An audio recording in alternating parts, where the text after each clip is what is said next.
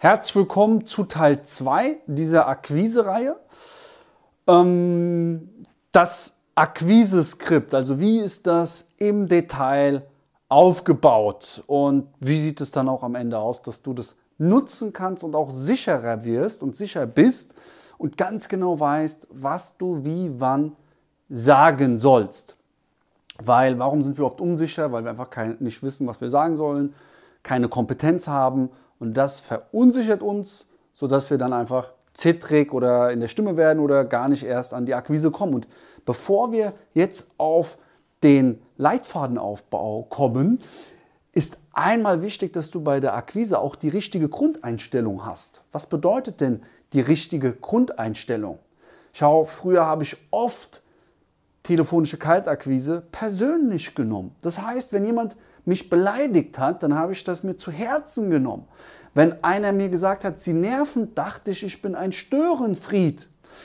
Wenn jemand zu mir gesagt hat, ähm, ich habe kein Interesse, ja, dann dachte ich, ich habe was falsch gemacht, weshalb er zu mir sagt, er hat kein Interesse. Dabei kennt er mich doch gar nicht. Also erstmal ist eins ganz, ganz wichtig, nimm in der Akquise nichts persönlich und leg dein Ego ab. Ja, das hat nichts mit dir zu tun. Das ist einfach nur, er kennt dich ja gar nicht. Das ist einfach nur, weil der Entscheider im Stress ist. Der hat viel zu tun, der hat viele Aufgaben auf dem Tisch. Das ist ganz normal, wenn du da anrufst, ähm, dass vielleicht auch mal der ein oder andere Spruch bei rauskommt. Also ganz, ganz wichtiger erster Punkt ist, nehme nichts persönlich. Ja, nichts persönlich nehmen. Ganz, ganz wichtig. Der zweite ähm, wichtige Punkt ist, dass es ganz normal ist, dass du auch mal Ablehnung erhältst, dass du auch mal ein Nein hörst, dass nicht gleich jeder Anruf ein Termin ist. Das ist ganz normal. Deswegen bitte ich dich, wie gesagt, nichts persönlich zu nehmen. Und der dritte wichtige Punkt ist in deiner Grundeinstellung, dass deine Schlagzahl gegeben sein sollte. Das heißt, wenn du jetzt nur 4, 5, 6, 7 Anwahlen machst, dann erwarte bitte nicht, dass du Termine machst. Ja, das wird nicht klappen. Es ist auch wichtig, dass du eben die richtige Schlagzahl hast.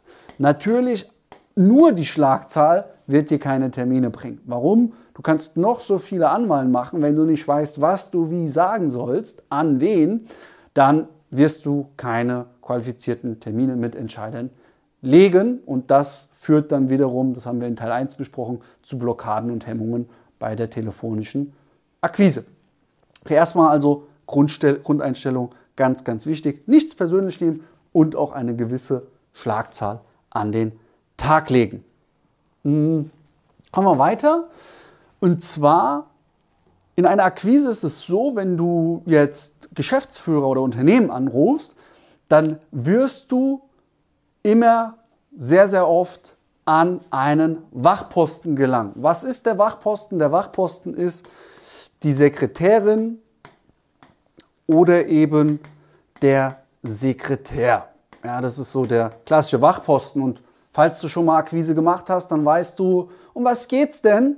Schicken Sie doch erstmal eine E-Mail, dass jetzt diese Aussagen kommen und du jetzt als ähm, Unternehmer oder dein Vertrieb oder du, wenn du noch beides machst, nicht weißt, was du sagen sollst und dadurch eben wieder sagst, ey, Akquise funktioniert alles nicht, nee, brauchen wir nicht. Das heißt, es ist erstmal wichtig, an diesem Wachposten vorbeizukommen. Wie funktioniert das? Und zwar solltest du erstmal in deiner Argumentation sehr befehlerisch sprechen. Also du musst im Befehlston sprechen. Das heißt, was heißt der Befehlston? Das heißt zielgerichtet. Ja, bitte verbinden Sie mich jetzt mit dem Herrn Dr. Müller und sagen ihm, dass der Luca am Apparat ist. Vielen Dank.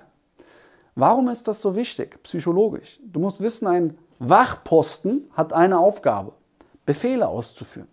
Der Entscheider, der Chef, der sagt die ganze Zeit, mach dies, mach das, kannst du mir das machen, kannst du mir das machen, kannst du mir das machen, kannst du mir das machen.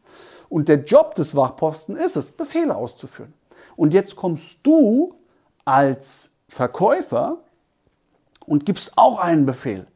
Und dadurch schaffst du es, dass unbewusst der Wachposten so handelt, wie du es willst. Das ist also ganz wichtig, im Befehlston mit dem Wachposten zu sprechen. Hier ist es wichtig, gezielt auch nach dem Entscheider zu fragen. Also du solltest hier gezielt nach dem Entscheider fragen. Super. Ja, jetzt schaffst du es zum Entscheider. Was sagst du jetzt? ja, was sagst du jetzt? Jetzt, oh, jetzt weiß ich gar nicht, was ich sagen soll. Ja, keine Sorge, da gehen wir jetzt drauf ein. Also wichtig ist beim Entscheider im ersten Punkt erstmal zu sagen, ich möchte Sie nicht lange aufhalten. Ja? Ich möchte Sie gar nicht lange aufhalten, Herr Dr. Müller. Ich möchte Sie gar nicht lange aufhalten. Also erstmal seine Zeit wertschätzen. Ja? Also erstmal eine Zeitwertschätzung hier einbauen im ersten Step. Jetzt ist wichtig, dass du im zweiten Step sagst, wie wurdest du denn auf ihn aufmerksam? Das heißt, ich habe zum Beispiel ich, ich habe gesehen, Sie schalten Google Werbeanzeigen, um neue Kundenanfragen, um neue Mitarbeiteranfragen zu generieren. Das heißt, wie wurdest du auf den Kontakt aufmerksam? Ja, das deklarierst du jetzt. Also erstmal ähm, die Aufmerksamkeit. Wie? Ja, das musst du jetzt ihm erzählen. Aufmerksamkeit, wie entstanden, ja, nenne ich das Ganze mal. Okay, im dritten Schritt ist es jetzt wichtig, dass du eine Frage stellst. Und zwar eine Herausforderung, die seine Methodik aktuell hat. Zum Beispiel, wenn ich jetzt jemanden anrufe, der zum Beispiel, zum Beispiel verkaufe ich jetzt Suchmaschinenoptimierung und ich rufe jetzt jemanden an, der Werbeanzeigen schaltet, also der eine Werbemaßnahme tut für das gleiche Ergebnis, was auch meine Dienstleistung, die ich verkaufe, bringt, nämlich neue Kunden, ähm, aber langfristig viel effizienter ist als seine bisherige Werbemaßnahme. Also spreche ich jetzt mit einer offenen Frage an, ob ähm, er die Fehler seiner bisherigen Methode wahrgenommen hat. Das kannst du zum Beispiel auch als Recruiting-Agentur sehr, sehr gut machen. Ja? Ich habe gesehen, Herr Dr. Müller, Sie, Sie schalten Stellenanzeigen auf äh, Jobportalen. Haben Sie da schon mal wahrgenommen, dass Punkt, Punkt, Punkt, Punkt, Punkt. Jetzt nennst du den Schmerzpunkt, den Nachteil dieser Methode. Ist Ihnen das schon mal aufgefallen? Das heißt, hier den Nachteil seiner aktuellen Methode, Nachteilmethode, erklären. Ja, erklären. Und nicht erklären, Nachteil, Methode erfragen. So nennen wir das. Nicht erklären, du erklärst hier nichts, du erfragst hier. Ja. Fragen. Super. Jetzt gehen wir in Schritt 4. Egal, was dein Kunde dir jetzt sagt, ob ja, nein oder vielleicht, jetzt sagst du, dass es mittlerweile neue Möglichkeiten gibt. Und diese neuen Möglichkeiten der Mitarbeitergewinnung, der Neukundengewinnung, möchtest du ihm gerne mal aufzeigen in einem kostenfreien Erstgespräch. Das heißt, hier sagst du deinem potenziellen Kunden, dass es neue Möglichkeiten gibt. Das ist hier ganz, ganz wichtig. Und in Schritt 5 pitchst du, pitchst du zum Erstgespräch. Ja? Hier sagst du ganz klar, Herr Müller, Sie haben Glück. Ich sehe gerade, morgen sind noch zwei Slots frei. Einmal um 11 Uhr oder aber um 17 Uhr. Wie passt es Ihnen da besser? Um 11 Uhr oder um 17 Uhr? Wichtig ist hier, dass du eine Alternativfrage stellst. Das heißt, können Sie entweder dann oder können Sie dann. Den Termin nimmt er auf jeden Fall. So ist der grobe Aufbau eines optimalen ähm, Akquiseleitfadens. Hör auf damit, am Anfang vor allem, dich ellenlang vorzustellen.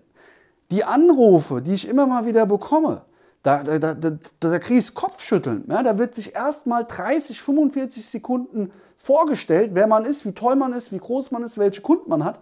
Das interessiert einen Entscheider, der dich nicht kennt, erstmal nicht. Der hat keine Zeit, der kennt dich nicht. Das ist ganz, ganz wichtig. Und diese Methode ist auch nach folgendem System aufgebaut. Stell dir doch mal vor, du hast einen Mobilfunkvertrag. Wir nehmen jetzt mal an, du hast einen Mobilfunkvertrag und jetzt rufe ich dich an und dein Telefon klingelt und ich sage, ja, guten Tag, mein Name ist Rutolo, Luca Rutolo von ähm, der Firma Mobilfunk AG. Und zwar haben wir mittlerweile über 300.000 Kunden, die mit uns sehr, sehr zufrieden sind. Und wir bieten ähm, Mobilfunktarife an. Unser bester Tarif hat 10 GB. Du würdest schon längst sagen, nee, danke, tschüss, kein Interesse. Jetzt stell dir aber mal vor, ich rufe dich wieder an und sage, guten Tag, Herr Müller, mein Name ist Luca, ich möchte Sie nicht lang aufhalten. Ich weiß, aktuell haben Sie einen Handytarif. Es gibt mittlerweile neue Tarife auf dem Markt, wo Sie bei weniger Kosten mehr Leistung haben. Wann darf ich Ihnen die Tarife denn mal vorstellen? Morgen lieber um 10 Uhr oder lieber um 18 Uhr? Jetzt denkst du psychologisch, ey stimmt, ich nutze ja schon einen Handytarif, ich muss weniger bezahlen und bekomme sogar mehr Leistung. Mega, höre ich mir mal an. Und dieses Prinzip wenden wir eben dann auch auf deine Dienstleistung an. Ähm, wie genau ist der Leitfaden aufgebaut? Was genau sagst du wie wann? Wort für Wort. Das findest du unter anderem in meinem kostenfreien Online-Training und zwar der Telefonakquise Masterclass. Sicher dir unbedingt dieses Online-Training. Ich verschenke dir das. Es ist vollkommen gratis. Den Link dazu findest du unten in der Beschreibung. Super.